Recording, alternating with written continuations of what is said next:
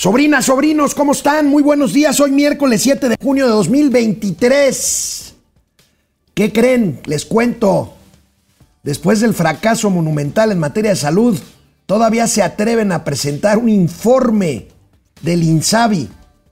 Un informe, pues no sé de qué, porque les voy a contar que se perdieron 1.250 millones de pesos en este experimento que costó vidas. Terrible. Terrible el tema de salud. Bueno, mientras tanto, en noticias positivas, elevan, siguen elevando pronósticos para el crecimiento del PIB mexicano.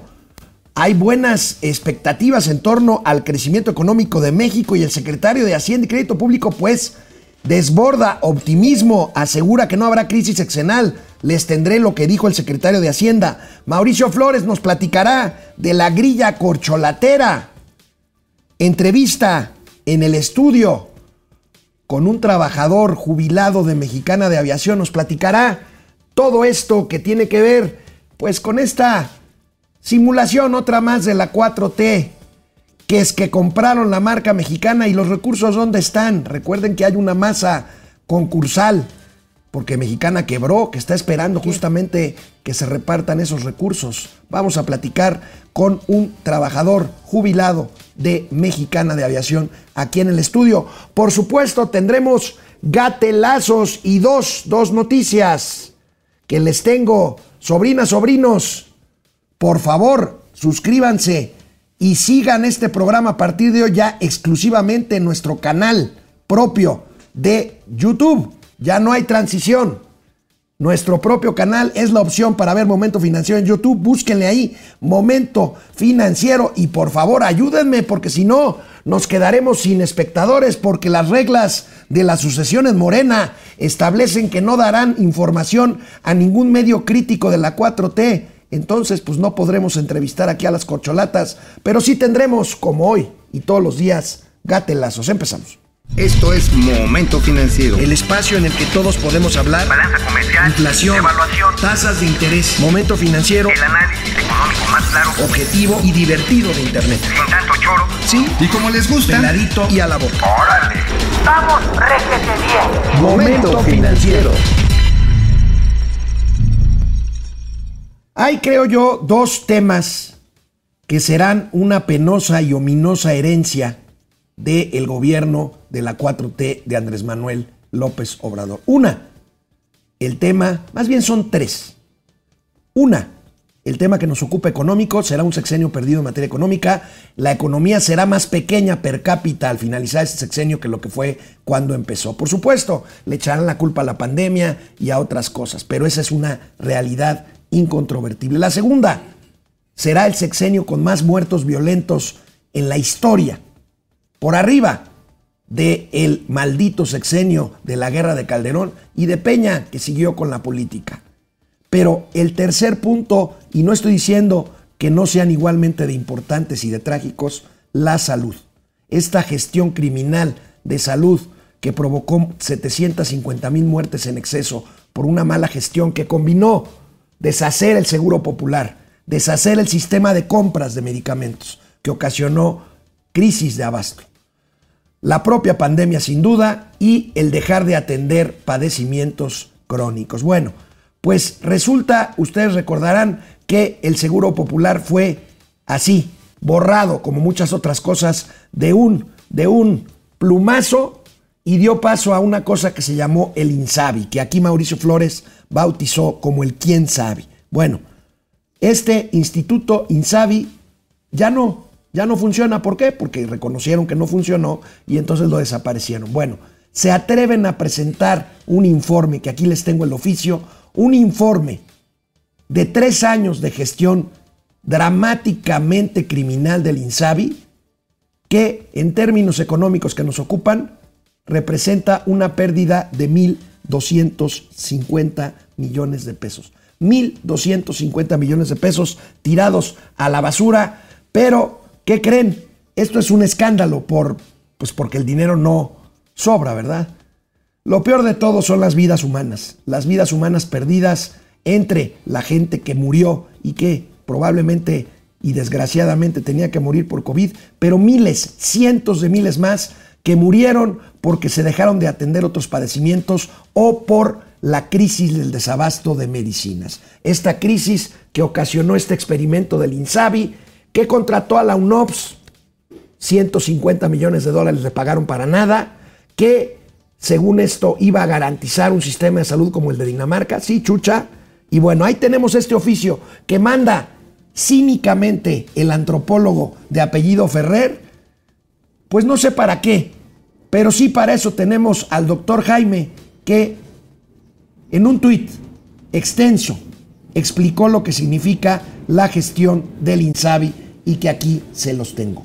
Doctor Héctor Jaime, este que denunció la desaparición de 35 normas oficiales mexicanas en materia de salud, fíjense, hoy el INSABI, o sea, ayer, entregó al Congreso su informe final de tres años.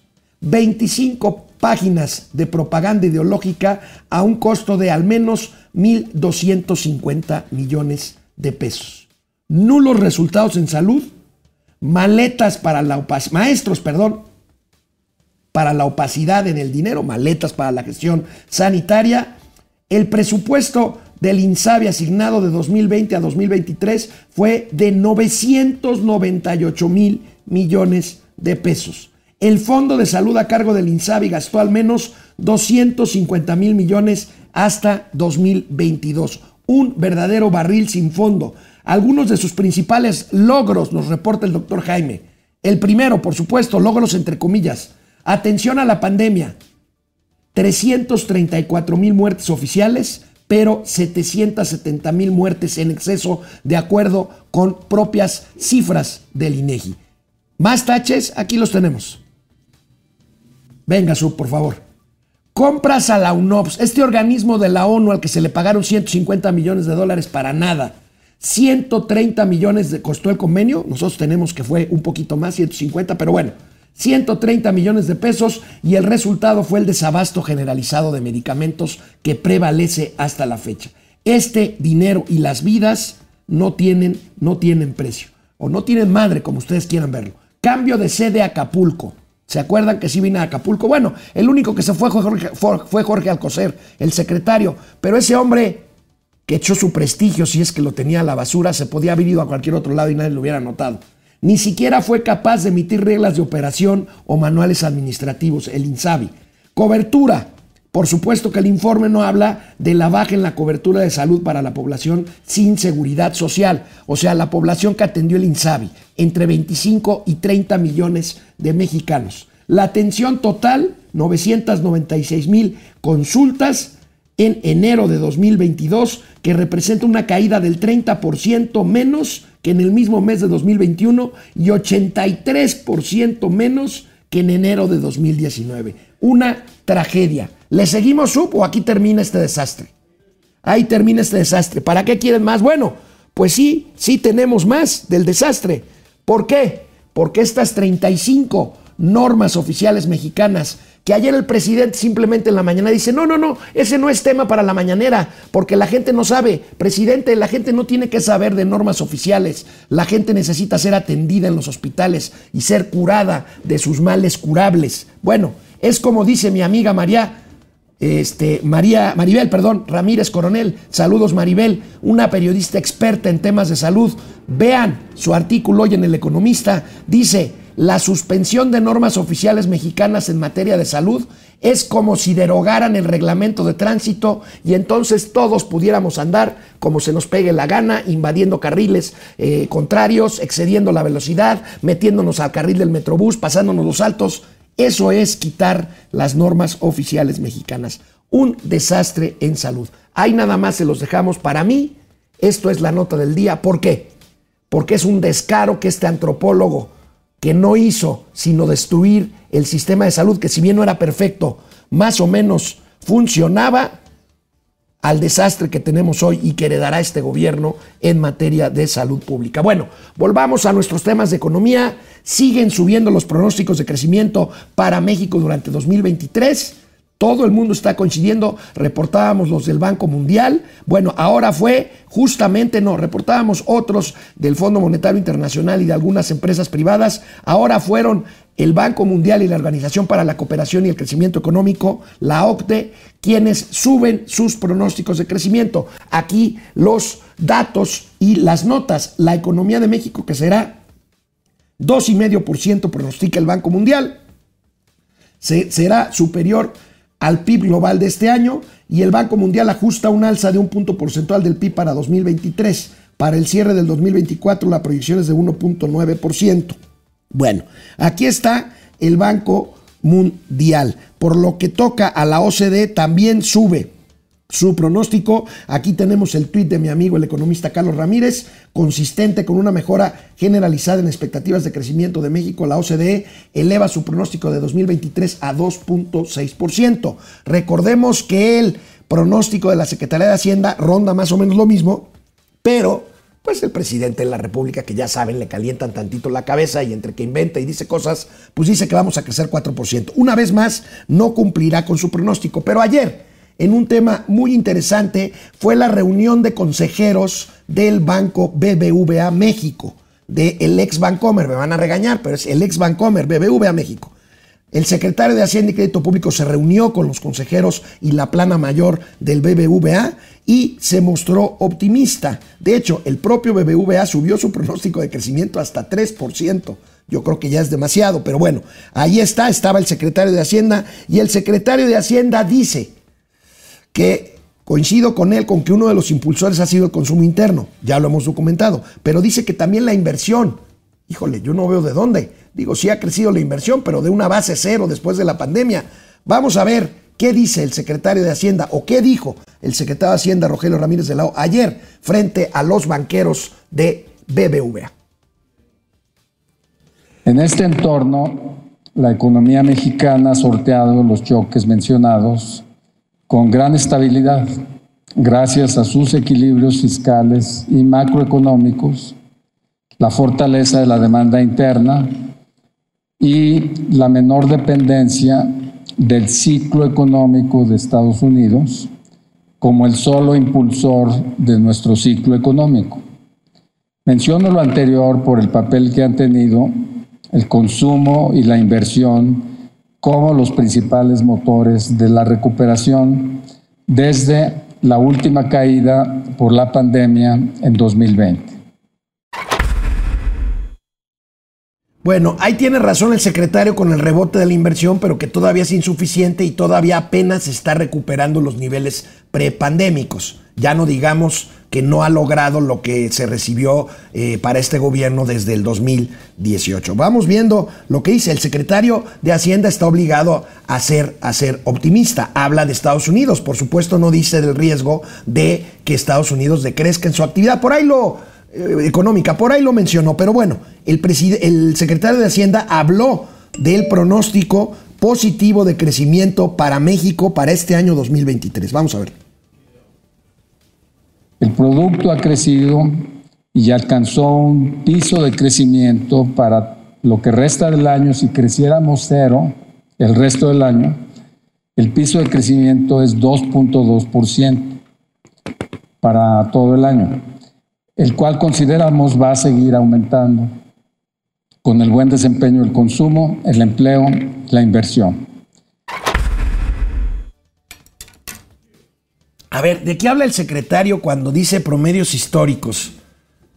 Su jefe, el presidente de la República, se quejaba del promedio de 2, 2.4% de los gobiernos anteriores.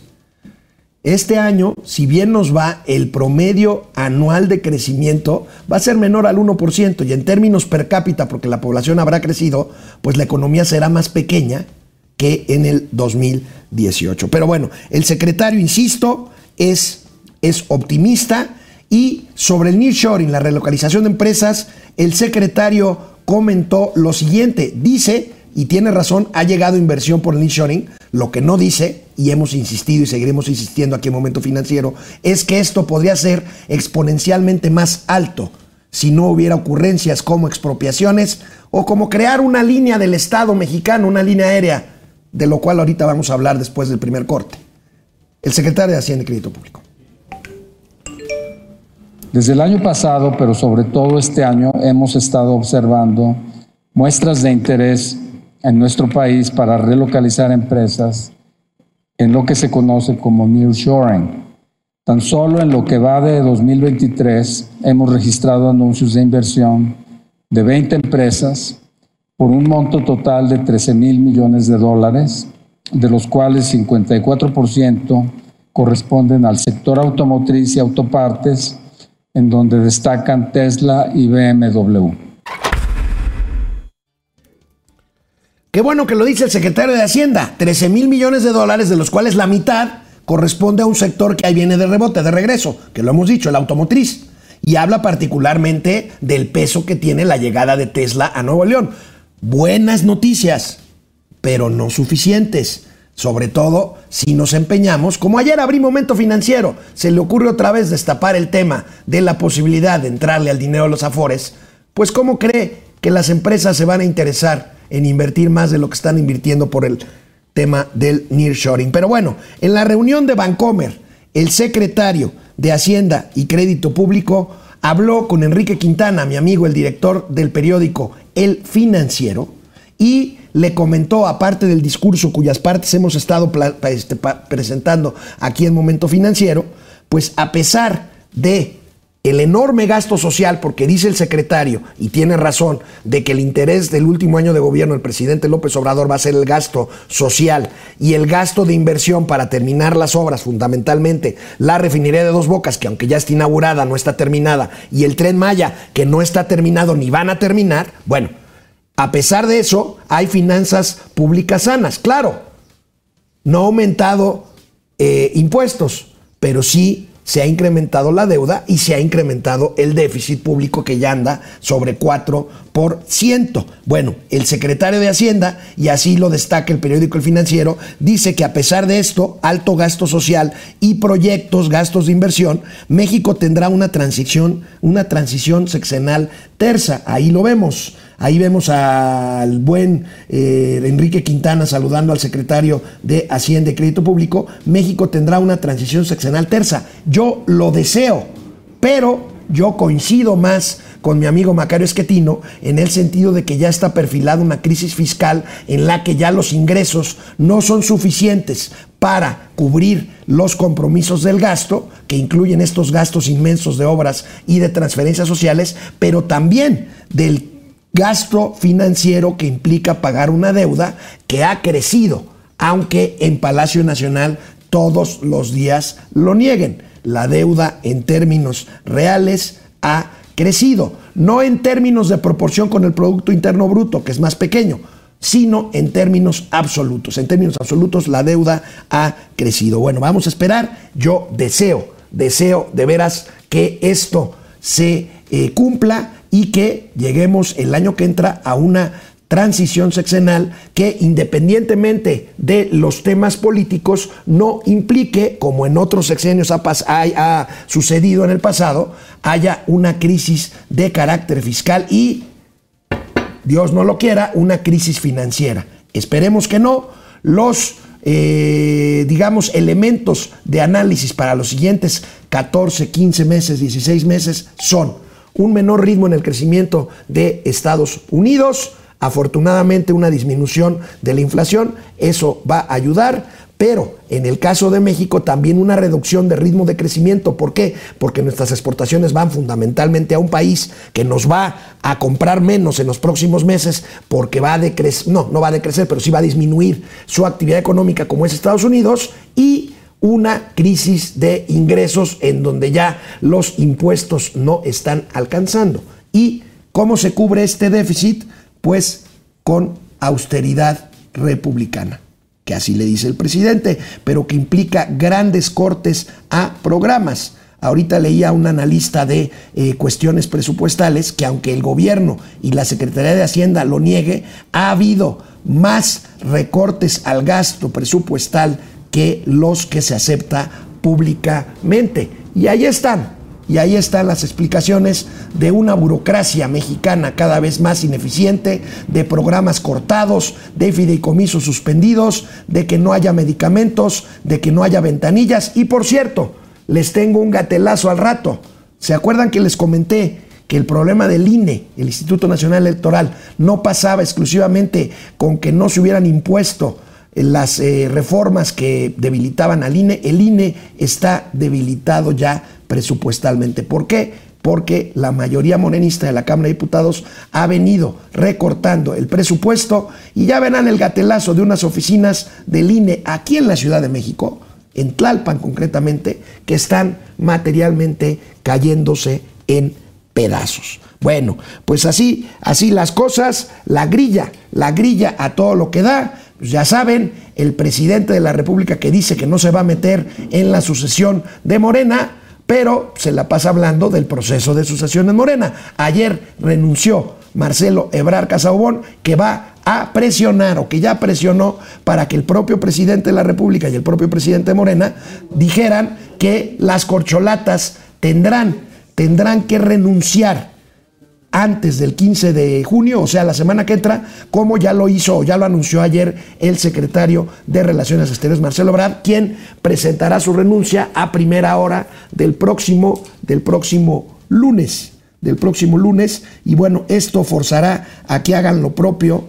Eh, las demás corcholatas, concretamente la jefa de gobierno Claudia Sheinbaum y el secretario de gobernación eh, Adán Augusto López Hernández, que son pues las tres corcholatas, porque bueno, a pesar de que digan lo contrario, pues Ebrar, Manuel Velasco y el señor imbañable, el señor Fernández Noroña, pues como que no cuentan mucho. Y pues como Mauricio Flores Arellano no le atina, pero ni al mundo, en sus pronósticos económicos, pues se mete al tema político. Me parece que ya lo escuché por ahí, rumiando, rumiando el estudio.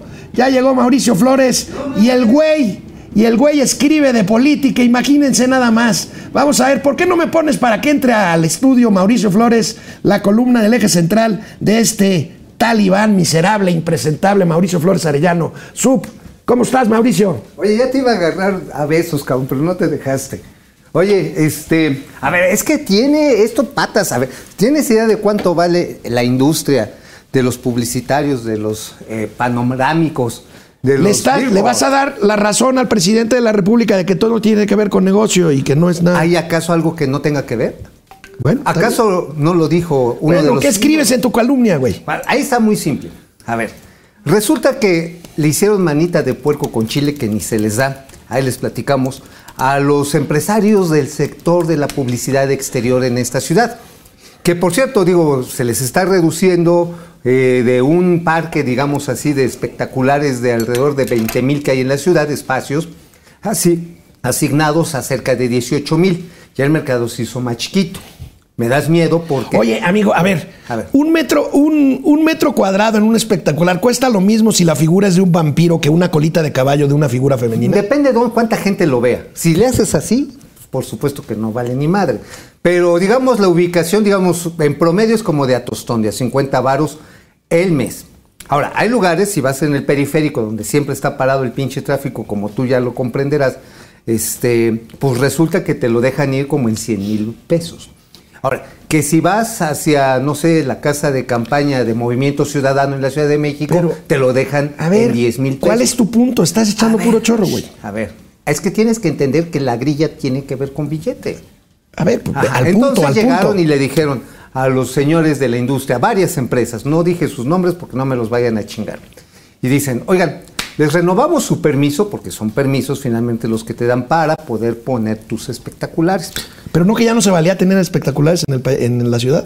Ay, ve- te estoy Yo sé que hay, güey, 18,000. pero también- Hay tam- 18 mil, güey. A ver. También el presidente dice que no hay guachicol y hay Ya, pues ahí está. cualquier Dicen que, cantidad de dicen que guachicol. ya no hay corrupción. Ah, bueno, el pañuelito blanco. Hay pañuelito blanco. Bueno, nada más para. Ese fue el prolegómeno. El asunto está en que le dijeron a los. a- hay tres asociaciones en México. Y a los diversos integrantes en corto, dijeron, güey, te voy a renovar tu permiso siempre y cuando te pongas la del Puebla con la jefa de gobierno, Claudia Sheinbaum. Y entonces, pues to- todos dijeron, bueno, pues está bien, güey, pues así te voy a dejar de agrapa los espacios, pero pues tú renuévame los permisos. Acto seguido. ¿Pero qué crees que pasó la semana pasada? Ese es el pinche chisme. A ver, güey. Que llega uno de los, dos de los integrantes de, pues, ahí del equipo de doña Claudia, de la regenta, ¿y qué crees? sacaron el arte que le llaman, y de el tuyo a mi arte, pues prefiero el mío. Entonces, el arte específicamente, Ay, sabes que es una copia en alta resolución de la imagen que quieren colocar. ¿Para que se tienen que meter las impresoras? La chingada? Pero ¿de quién crees que era la imagen, cabrón? Era de Marcelo. Y entonces, La gente de Claudia llevando la imagen de Marcelo. No te puedo creer eso. Güey, ¿Y eso qué es? A ver, aquí hay dos hipótesis. O le quieren meter una zancadilla así bien cabrona a- al chelo, al goldo. Ajá. No sé, a lo mejor le sacan alguna mamada. O simplemente le dicen, no, pues este, porque ya no queremos transformación. Y ver. Oye, porque, porque dar- los, los, los venadeó el- el- el- el- yo soy de los que pienso que la renuncia de ayer dicen, ay, es que ya está esperando. No, no, no. No, Se no, los madrugó cañón. Se los vicenteó cabrón. Ahorita ¿eh? les paso otro pinche chisme que miren. A ver, pero apúrate, güey, ahí ¿por qué les llegas tarde? ¿Ve qué hora es? Oye, ¿cómo es que no hay dónde Venga, venga, venga, aquí venga. afuera? Órale. Luego me dice Rocha, oye, es que paga estacionamiento. Pues si tú no me pagas, güey, ¿cómo quieres que pague estacionamiento? Pero bueno, dicho esto, resulta entonces que este, le sacaron la imagen del Goldo. Ya decíamos, primera hipótesis, porque todos en la industria ahorita andan, andan sacados de onda. O van a sacar una campaña para de- no desacreditar, sino para quemar al Goldo, o dentro del equipo de campaña de la propia jefa, la regenta, ¿Hay infiltrados? hay infiltrados. ¡Chan, chan, chan, chan! No lo sabemos. No, hombre, yo lo que sí sé es que se van a dar y se están No, dando hombre. ya hasta con la cubeta. Oye, es más, eh, otra exclusión interplanetaria intergaláctica. Resulta, y esto está bien cañón, resulta que hoy, por ahí de las 2 de la tarde, se van a reunir en la mansión del vampiro, en la mansión de Cobian, O sea, en Bucareli. en Bucareli, todo el grupo cercano de, de este Adán Augusto López, porque algo van a anunciar probablemente entre hoy en la noche y mañana. No sé si sea la renuncia tal cual. Pues yo creo que sí. Pues ya les marcó, a ver, a ver, si ya les marcó el camino. Ahora, la Claudia se trató de, de desmarcar. Dijo, no, yo voy a seguir siendo regenta hasta que después Se de va la ya encuesta". dijo el presidente hoy, se va a tener que ir después del domingo. hija desobediente. Oye, ¿sabes cuánto más o menos han gastado en publicidad este, exterior? A otra vez hablando de billete.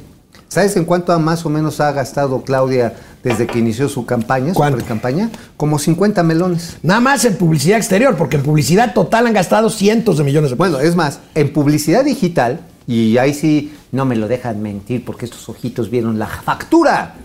Bueno, le están comprando a Heurística 92 millones de varos mensuales.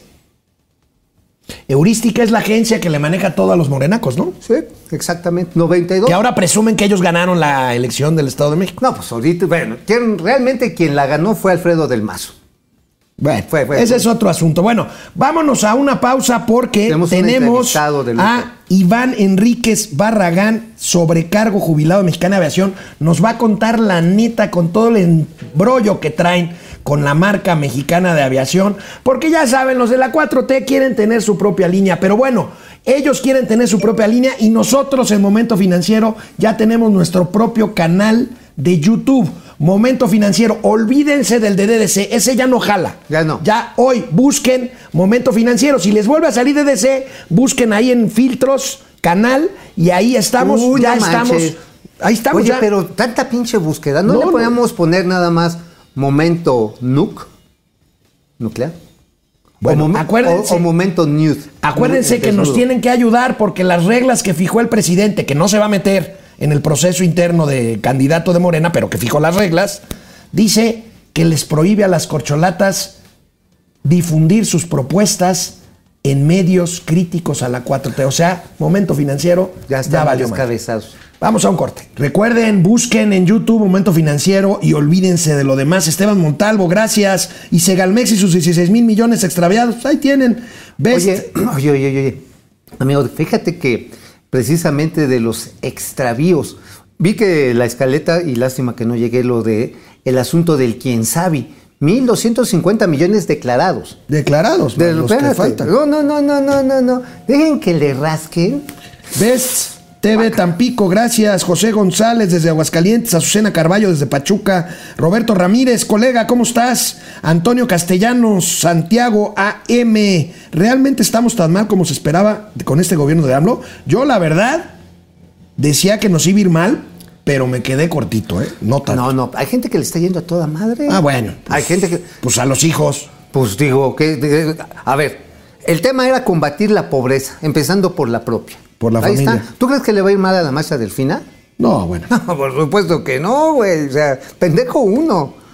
Los únicos que tienen un sistema de salud nórdico son los hijos del bienestar, dice Best TV Tampico. Mimi, Mimi. José Almazán. Mendiola, el dinero no está en la basura, esa lana se usará en el 2024. Tienes un punto, Pepe. Lástima. Roberto Ramírez, más de 950 mil compatriotas menos durante este gobierno, independientemente de los fallecimientos esperados estadísticamente. Híjole. ¿Sabes qué es tremendo? Y le voy a dedicar un ratito a investigar qué es lo que va a representar en lana que hayan eliminado las normas oficiales mexicanas de, para la atención de diversas enfermedades. Digo, le están quitando los tratamientos de cáncer de mama ah, para mujeres, cérvico-uterino, eh, de cáncer en general, este, Diabetes. diabetes, hemodiálisis. Se van a ahorrar una lana. Y esa lana, como lo decía aquí uno de nuestros sobrinos, va a aparecer en las campañas, chinga. Jorge Alberto Torres Zaragoza, Pupi Noriega, gracias Pupi, Carlos González, eh, Juanita Alejandra, este, Mimi, Mimi, ya la había saludado. Orate Esquizo, ¿cómo estás? Eh, López dejará un país económicamente destruido, pues por lo menos con la economía más chiquita que como se la encontró. Pero tú. también estoy de acuerdo, destruido. Sí. Ahí va a haber muchas cosas destruidas. Por ejemplo, las carreteras, hermano. Bueno, José Luis Herrera, José Almazán Mendiola, Oscar Márquez, Marian Garrido, Andrés Rangel. Bueno, vámonos porque tenemos aquí un invitado, un invitado. De Échame la cámara, Su, porque este güey. A ver, No, es que ¿sabes qué? ¿Quién crees que va a estar el viernes aquí en la Ciudad de México? ¿Quién? Y no va a ser ningún invitado de la regenta. Va a estar Luis Flores. Es uno de los cuatro descubridores del bosón de Higgs. Nada más para ustedes que están en la macuarres del tercer mundo. Eh, se llama la partícula de Dios, que es la que explica cómo el universo tiene masa. Y no masa para hacer playudas. Ay, no más. eso lo acaba de bajar Mauricio de Wikipedia para disque hacerse el culto. Es un miserable ignorante. Tenemos a un Pero sé- jubilado. sé googlear. Tenemos a un jubilado de Sé Mexicana de. Aviación que nos va a contar la neta del planeta a más de 12 años, 13 años ya de la quiebra de Mexicana de Aviación. Vamos. Bueno, hace más de una década tronó Mexicana de Aviación, la aerolínea pionera en nuestro país. Eh, su presidente pues, se chingó la lana. Gastón. Gastón Azcárraga. Hoy felizmente este, radicado en Nueva York, no hay poder humano que lo haga regresar, pero entre lo que se llevó el señor Azcárraga están pensiones, jubilaciones de miles de trabajadores que hoy siguen luchando para que un gobierno que dijo que también los iba a ayudar, pues no los ha ayudado. Así que tenemos aquí uno de los representantes de los sobrecargos jubilados de Mexicana Aviación, Iván Enríquez. Muchas gracias por estar con nosotros. Muchas gracias a ustedes por darnos la Bienvenido. oportunidad de platicar con su auditorio. Bienvenido. Alejandro, Mauricio. Sí, gusto. platícanos en qué momento están, porque habían dicho en una mañanera que, que ya iban a vender y que se iba a repartir en partes iguales, 872 millones de pesos y todo mundo feliz. Pues no todo mundo. Eh, empezando, quisiera establecer que nosotros no somos los victimarios en este, en este cuento, somos las víctimas. Claro. Eh, somos 229 sobrecargos jubilados con un amparo a nuestro favor eh, y nos piden que nos desistamos de él. ¿A qué- ¿Quién, se- Extrañamente- quién se los pidió? En la mañanera nos pidió el presidente de la República nos- que nos desistamos de nuestro amparo. Nos falta ese gatelazo su... Eh, ese amparo nos garantiza a nosotros la deuda que tiene Mexicana de Aviación con nosotros. Eh, Mexicana de Aviación nos debe dinero Sí, claro. y lo debe pagar con el dinero que reciba Claro. de la venta de bienes que están planeando. Eh, así lo establece la ley. Y repito, nosotros no somos los victimarios. En este caso, somos las víctimas de- Claro. de este asunto. Pero a ver, a ver, este, otra vez, porque sí me dejé anonadado. Me quedé así A ver, es que si me permites, Mauricio. Sí, Iván, sí, sí, sí. a ver, la ley de quiebras es muy clara, que ya no es ley de quiebras, ley de concursos mercantiles. Cuando una, empieza, una empresa quiebra, hay una, se forman una, eh, en una especie de fila acreedores. En primer lugar deben de estar los trabajadores y luego ya las empresas proveedoras y otras. Pero en primer lugar deben de estar los trabajadores. Entonces, con lo que se venda en el proceso de quiebra, se supone que los primeros que deben de recibir el beneficio son los trabajadores. Y fundamentalmente estamos hablando si se les deben pensiones o alguna otra cosa. Ok. Se supone que este gobierno compró en 800 millones, decías, un poco más, 870 la marca mexicana de aviación para poderle poner ese nombre a la nueva línea aérea del bienestar. Esto ya sucedió. ¿Dónde están esos 800 millones, Iván? Se supone que de ahí tenían que haber sacado para que te pagaran a ti, por lo menos, bueno, a ti y a tus compañeros, lo que les deben. Y no ha pasado eso. No, no ha sucedido. Eh, quisiera hacer una precisión a lo que mencionas Sí. de la ley de, qui- de quiebras o De concursos mercantiles. La realidad es que el- la ley federal del trabajo, en el artículo 114, establece que los trabajadores no se deben someter al concurso mercantil. Es decir, se nos debe pagar nuestras, nuestras Claro, pensiones. yo no me refiero a que estés- ustedes estén en el concurso, pero están en la, en la primera, En la fila, en en el primer lugar de la fila. Sí, lo que nos hace estar más en el primer lugar de la fila es que tenemos nuestro laudo. Claro. Y nuestro laudo es el primer laudo que se, que se ganó para un grupo de trabajadores grande de Mexicana. Y es lo, ese es precisamente el, el punto de distinción. El meollo. Se El fueron a reunir con la secretaria del Trabajo para ver este tema, ¿no? Sí, nos hemos reunido con la secretaria del Trabajo. qué les dijo Luisa María Alcalde? Pues hay una cerrazón completa. Aquí hay una cuestión que eh, nosotros nos reunimos con la secretaria para decirle que eh, queríamos explicarle que el- le habían mentido al presidente. Que lo que ¿Ella había. o su gente, sus asesores. Pues no sabemos quién. Algún, alguien cercano al presidente le mintió porque, puesto que estableció cuestiones en la mañanera que son mentiras radicales. Sí, porque dijo que ya habían aceptado, ¿no? Sí, dijo que el 95% en una asamblea. Ajá, y y la realidad es que, por lo menos en el caso de nosotros, en el sindicato de sobrecargos, la asamblea que se llevó a cabo no fue para eso. ¿De cuánto estamos hablando? ¿Cuánto, de, de qué cantidad estamos hablando? ¿Cuánto se les debe? A nosotros. Sí. En concreto, según el, eh, nuestro laudo que cubre 453 compañeros sobrecargos jubilados, se nos debe eh, alrededor de 400 millones de pesos, más las pensiones futuras. Más las pensiones. Más las pensiones futuras, porque recordemos que nosotros en nuestro lado se establece que, que de 2011 a la, a la fecha nos deben de pagar nuestra pensión, más lo que se, Entonces, más las hablando- pensiones futuras. Estamos hablando, Iván, de 400 millones de pensiones caídas. O Sí. sea, de pensiones que les debieron de haber pagado y no los han pagado. Así es. Más lo Las que se debe de garantizar actuarialmente Hasta que- para que hasta que es. mueran los jubilados reciban su pensión. Que salgan- vayan de No, salida. no hay dinero que alcance. Así es. Pues no, sí, sí alcanza. Estos 815 millones sí alcanzan para cubrir eso. Para cubrir los, los, los, los pagos No caídos los futuros. y los futuros No, no, no los 800? futuros. Los caídos sí. Los caídos sí, Los sin caídos, duda, es la mitad, sí, ok. sí. Pero Los caídos sí, no los Pues los futuros. futuros tendrían que fondearlos de alguna manera. Tendrían que federal. fondearse de alguna, de alguna manera. Obviamente, eh, aquí quien nos debe es Mexicana de Aviación, ¿no? Quiero establecerlo bien. No es, no es el gobierno No, no, federal, no, es Mexicana de Aviación. Mexicana de claro. Pero el Aviación. gobierno se había hecho el compromiso de Sí. apoyarlos comprando la marca, ¿no? Sí, la marca y algunos otros bienes. Es decir, la marca vale 400 y cacho. Y creo que el taller de... No, ese no está dentro No de está este. No negocio. está dentro de la masa, el Ah, taller de mantenimiento. No, lo sacaron de la masa al principio del concurso mercantil. Sí, sí, sí, Sin embargo, el, el- es, pues, el estatuto del, del fideicomiso ese, lo que los orden- el ordenamiento del fideicomiso dice que ese dinero, porque resulta de la venta del MRO en 10 años, cuando, desde que se estableció El MRO es el centro de mantenimiento. el centro de mantenimiento, es para pagar a los trabajadores y a los jubilados. Vaya. Entonces, el asunto es que el presidente les dijo, no, pues sí, ya el 95% están de acuerdo y entonces ustedes se tienen que plegar, tienen que renunciar a su laudo.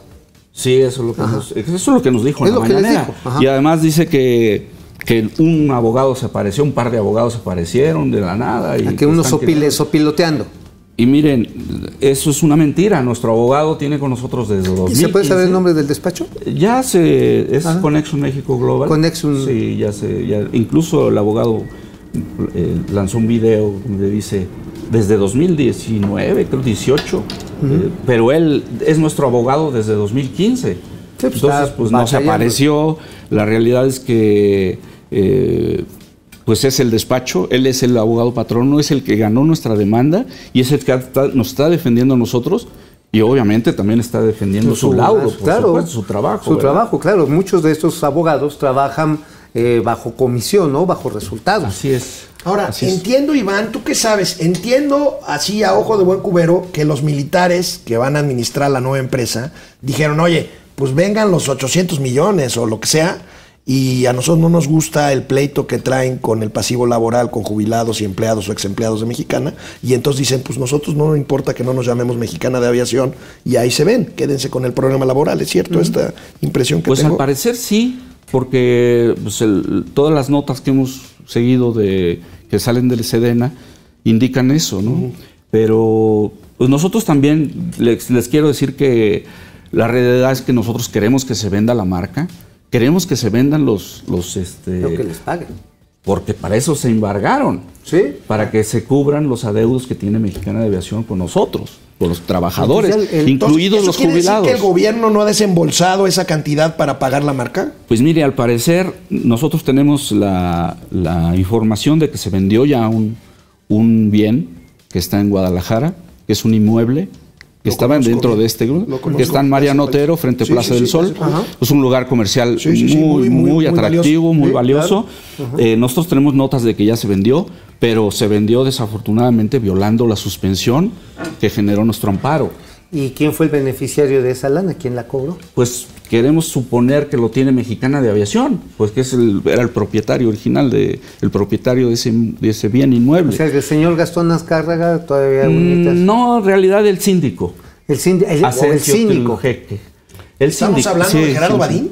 No, eh, ahora el síndico se llama, eh, es el licenciado Asensio Triujeque. Ok. Asensio. Asensio Triujeque. Triujete. Parece como triujete. Triujeque. Ah. Pero parece más no el lo otro, ¿eh? comprometas, Iván. hombre, No, pues yo sé ese triujete. Pero a ver, a ver. No, mire, la realidad es que... Si ya lo vendió y violó el, el, el laudo, Es- sí, entonces sí le cambiamos No, el es que él, no lo violó, de hecho. Porque él recibe una notificación, queremos suponer, de que el, el embargo había quedado, este, eh, se habían desistido del embargo, luego un grupo se desistió ilegalmente, ¿no? Se desistió del Ah, embargo Y entonces- él recibió ah. la notificación y dice, ah, pues lo vendo. Entonces se vende. Claro, también es a su función. Ahora, eso es el inmueble. Hay otros activos. Hay otros y, activos, Y de la claro. marca, ¿qué sabes? Porque eh, en la mañanera han Pues no, mucho el tema de la marca. Aunque el presidente ya como que la otra vez se desmoralizó y dijo, no, pues si no se llama mexicana de aviación, no importa. El, el problema que, esencial que hay aquí es que se nos violaron nuestros derechos. Eso pues, me Eh, queda claro. In- Iniciaron una operación sin consultarnos a nosotros y eso nos dio pie a conseguir un amparo y por ende la suspensión. Entonces, eh, pues, nos- la marca no se ha vendido, por supuesto. Por esta suspensión. Por esta suspensión.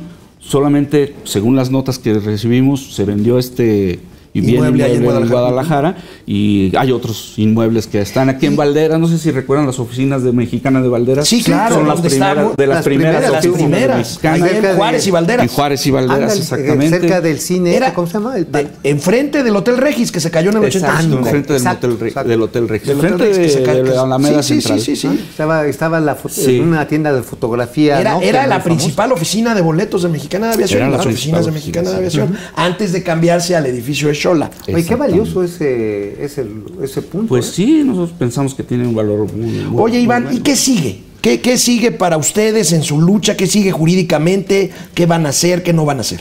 Estamos, eh, ya tuvimos una reunión con la maestra Luisa María Alcalde. Alcalde.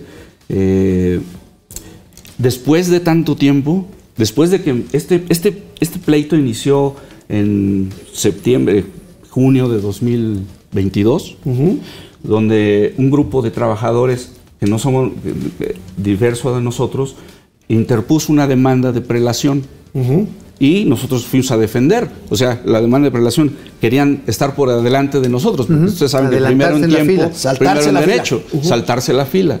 ¿no? Eh, este grupo, obviamente, comandado por, por el abogado eh, alcalde Justiniani. El, el- el papá de la, secretaria, de la secretaria. Que se las da de un gran defensor de los derechos Oye, laborales. ¿entonces se los quiso chingar el papá de alcalde? Oye, pues esa cocolí de todos los moles, ese hombre. Pues al parecer es el problema, el grave problema, ¿no? Eh, Por- quiso, eh, interpuso una demanda de prelación o, o un juicio de tercería. ¿Y quiénes son sus representados? eh, ASPA, el La- la sindicato de pilotos, de Pilotos Aviadores. y ASA, el, la- el sindicato de sobrecargos. En ese momento él era representante de ASA, ahora ya no lo es a partir de, de este año, no digamos de febrero. de este Entonces, año. si entiendo bien, el señor alcalde Justiniani, que es además cercano a Palacio Nacional y a la 4T. No, hombre, cercanísimo, como está, mugre. está tratando de privilegiar en esta fila de posibles beneficiarios de recursos de la quiebra de Mexicana a, A los pilotos sobre los sobrecargos. ¿O, o- o entendí mal? Pues nosotros pensamos que puede ser ahí el, el problema, ¿no? Porque... Que qué pena, Mire, porque al final de- del día son perjudicados ambos, son trabajadores Claro, todos. somos no se trabajadores vende, todos. no se vende, está atorado. Sí, pero... por atascadito, ¿no? Est- estamos viendo que hay un dejo de hipocresía aquí, ¿no? Primero nos demandan, Ya los demandó cuando este- ven, claro, primero nos demandan en 2022 y después, eh, ahora nos piden que nosotros cedamos nuestros derechos constitucionales Ah, para favorecer un Oye, acuerdo Oye, no se llama eso- administrativo que no se se llama hizo- tráfico de influencia. Claro que se Y llama. no es por lo tanto espaldas. corrupción de esta que ya no hay. Digo, al caso es lo mismo, es la misma chingadera. Ahora, hay un grave conflicto de interés cuando el abogado de un sindicato involucrado en un proceso de estos es el papá de la secretaria del Trabajo y Previsión Pues es Social, lo que estoy diciendo, por ley tiene que ser un amigable componedor, como dicen los abogados, o sea, un conciliador entre las ¿Te acuerdas partes, de como le corresponde. Cubillas? Claro, secretario Que- del Trabajo. Era rudísimo, muy duro, pero se sentaba horas a negociar. Y alguna vez, precisamente con los trabajadores del SUTERM, le, de- le decían, oiga señor licenciado, usted ya lleva 12 horas aquí, es que no se ha cansado usted de estar. Dice, no, a mí me pagan para trabajar y convencerlos a ustedes. Esa es la, la labor del secretario. Pero eh, la señora alcalde está correspondiendo a los intereses de su papá. Entonces, y no es Pues el no único queremos caso. ¿eh? pensar en eso, eh, Yo sí, que, yo- que yo eso esté bien pasando. pinche mal pensado. Eh, nosotros creemos sinceramente que, que no, puede, no podemos entender cómo la 4T, eh, el presidente de la República, que dice, dice ser defensor de los viejitos trabajadores, ahora públicamente nos pida que nos desistamos de un derecho que es constitucional, que es nuestro derecho humano. Porque además, derecho humano. les recuerdo otro dato. Claro que sí es, nuestro, es un derecho Es un humano. derecho humano. El derecho al salario es el Sí. derecho- un derecho humano. Totalmente. Híjole, pues qué penoso, porque les tengo otro dato, sobrinas, sobrinos. Así como la hija del señor alcalde Justiniani, que ahorita está saliendo aquí en esta mesa, es el papá de la secretaria del Trabajo, su esposa, o sea, la mamá de la secretaria del Trabajo, es una activa morenista cercana al presidente de la República que fue aspirante a ser presidenta del partido Morena. Ahí se los dejo. Oye, pero también, ojo, todavía aspira o suspira por ser la candidata para la alcaldesa de la Ciudad de México. para, sí, para jefa de gobierno. alcalde, alcalde. O sea, el cubo. Porque no solamente es alcalde por un otro alcalde, sino porque Pues, es bien manchado. Iván Enríquez Barragán, qué pena, pero te deseamos que, les deseamos que esto vaya mejor, ya son 12 años. 12 años en los cuales no hemos recibido pensión. Hemos recibido pagos parciales muy pequeños, pero desde entonces no hemos recibido pensión. ¿Cuántos son, dices? Nosotros somos 229. Que son 229 familias. Hay otro ¿eh? grupo de cuatro, de, que, que conformamos el gran grupo de 453. Ellos, por su liderazgo, no sabemos que, por qué definieron que sí aceptaban el acuerdo. Nosotros no lo hemos aceptado porque nosotros nos sacaron de la discusión. Desde, nunca hemos estado en la mesa de discusión. Y la Una- señora alcalde nada más les dijo, no se puede, se tienen que desistir. Se los dijo la señora Nos dijo no se puede, el presidente lo que quiere es esto. Nosotros le solicitamos una reunión con el presidente, con este documento, si Ajá, sí, dejo nos lo dejas, por favor. Aquí lo... este, en donde le decimos que el presidente no tiene la información completa, que nosotros nos gustaría sentarnos directamente con el presidente. En 10 minutos le explicamos cuál es la situación que estamos viviendo. Yo les quiero decir que somos 229 personas. Tal vez a mí me vean de esta forma, pero créanme que yo, eh, mis compañeros están pasando por una situación muy difícil. Una, una Eh, última pregunta, porque ya se nos acabó el tiempo, Iván, Bien. perdón. ¿Los han invitado a formar parte, a trabajar en la nueva línea aérea del gobierno federal? El ofrecimiento ahí está. Es decir, si, nos, si se vende, etcétera, la marca, etcétera, nos, que nos dan la oportunidad de competir por una plaza.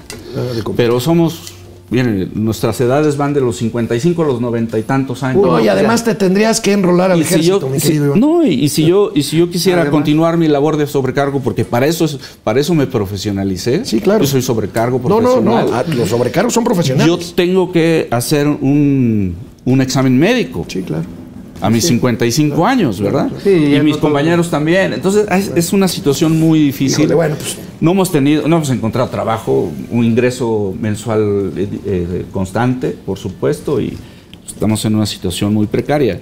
Nosotros entendemos que los demás trabajadores también lo están, pero pues les queremos Pues decir tienen, abiertamente tienen de que- su lado un laudo a favor. Así es. Pues bueno, les deseamos toda la suerte del mundo, Iván. Y vamos a estar Muchísimas gracias. Vamos a estar al pendiente. Cualquier cosa nos avisas y aquí estamos. Este Claro que sí, estoy a sus órdenes. Gracias. Vamos a un corte, regresamos con gatelazos. Les agradecemos mucho, va jalando muy bien ya nuestro canal exclusivo. Olvídense de otro momento financiero en YouTube. Solito, y aquí, solito. y aquí nuestro sobrino Mario C. Vadillo sí hizo la tarea que Mauricio no hizo. ¿Qué? ¿Qué hizo? Publicidad exterior, precios en la CDMX. En vías primarias, 60 mil pesos. Ajá. En periférico, de 100 a 120 mil. Ok. En, en provincia, entre 35 y 50 mil pesos.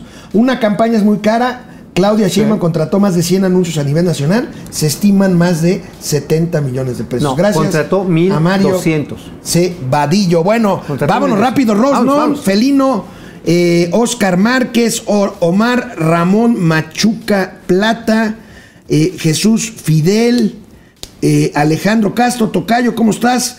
Este, Orate Esquizo nos escribe también, Danger Villagó MX, eh, Fernando González, a México le está salvando el sector exterior, pues, eh, Pues sí, las literalmente. exportaciones manufactureras, Oye, Leto, también te comento algo del Goldo Goldo, hablando de relaciones exteriores.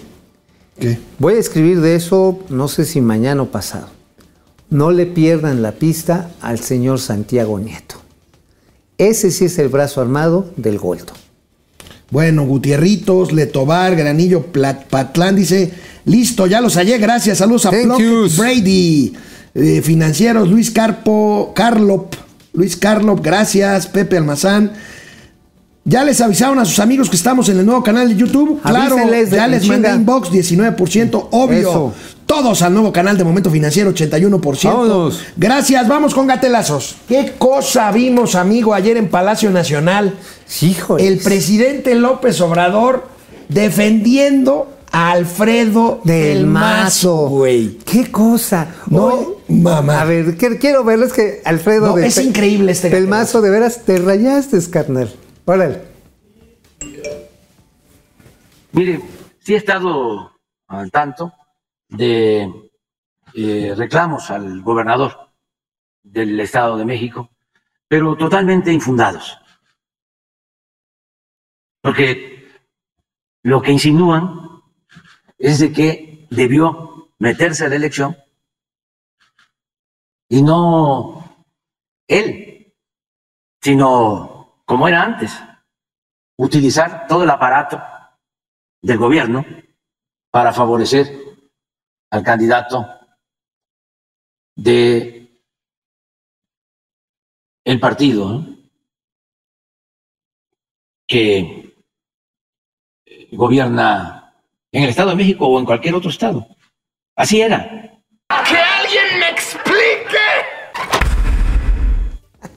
Oye, Güey, ¿de dónde está, está diciendo lo que él hace. Claro, a ver, ¿de dónde sacó la lana Cuitláhuac para llevar gente, movimiento al Estado de México?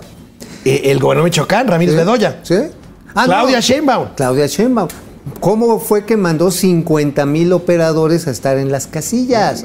Digo, pues sí, o sea, no mamá, presidente. Bueno, salieron de la reunión del lunes en la noche en donde el presidente que no se mete en el proceso les dio instrucciones a los que participan en el proceso de Morena. Bueno, salieron todos en medio de la lluvia y Cantando. Como no son clasistas, cada quien traía a quien le pusiera su paraguas. Hay que Mira. reconocerle, el único que cargó su propio paraguas ¿Quién fue? Fue el güelito. El Ahí está, mira, güelito. arriba a la derecha. Ah, es cierto, cierto. Todos los demás traían a, a su matacuaz, a su matacuaza, este, a su huéleme el la cola, a su aplaudidor, a su, este, ¿cómo le llaman? A su cuije. Ay, Bueno, a, a- aquí- a su, a su achichincle. ¿A, quién no invitaron a esta reunión, amigo? Hijos, no, ñoñora. Hijo, imbañable. Llorando, Pobrecito, llorando. Miren Todas- este, este gatelazo tipo Bambi. Pero no hay razón para que el compañero presidente tenga el trato que tiene conmigo.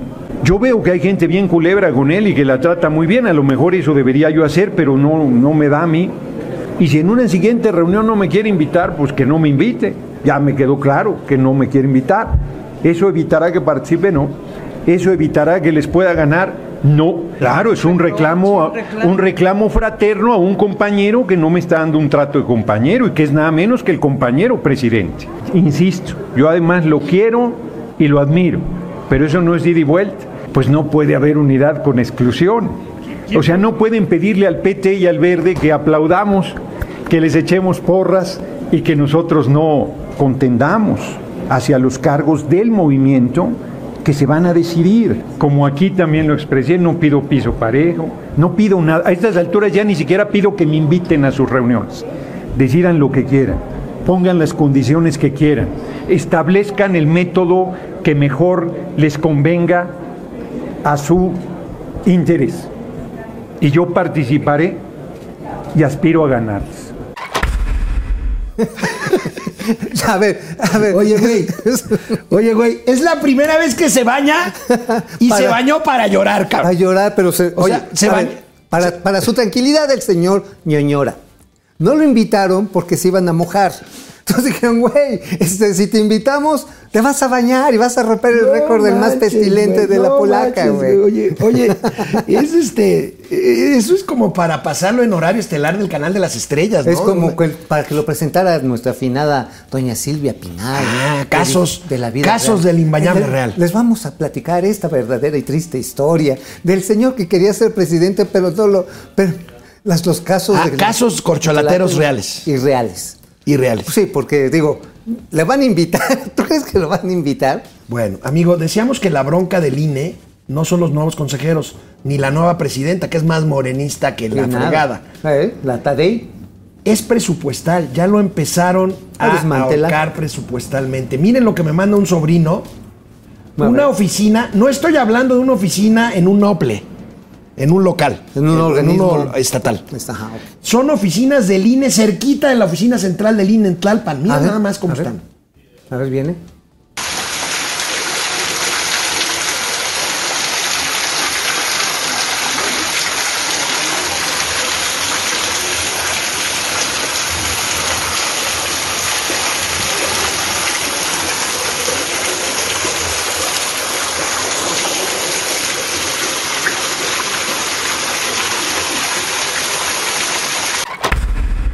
Oye, ¿no es el metro?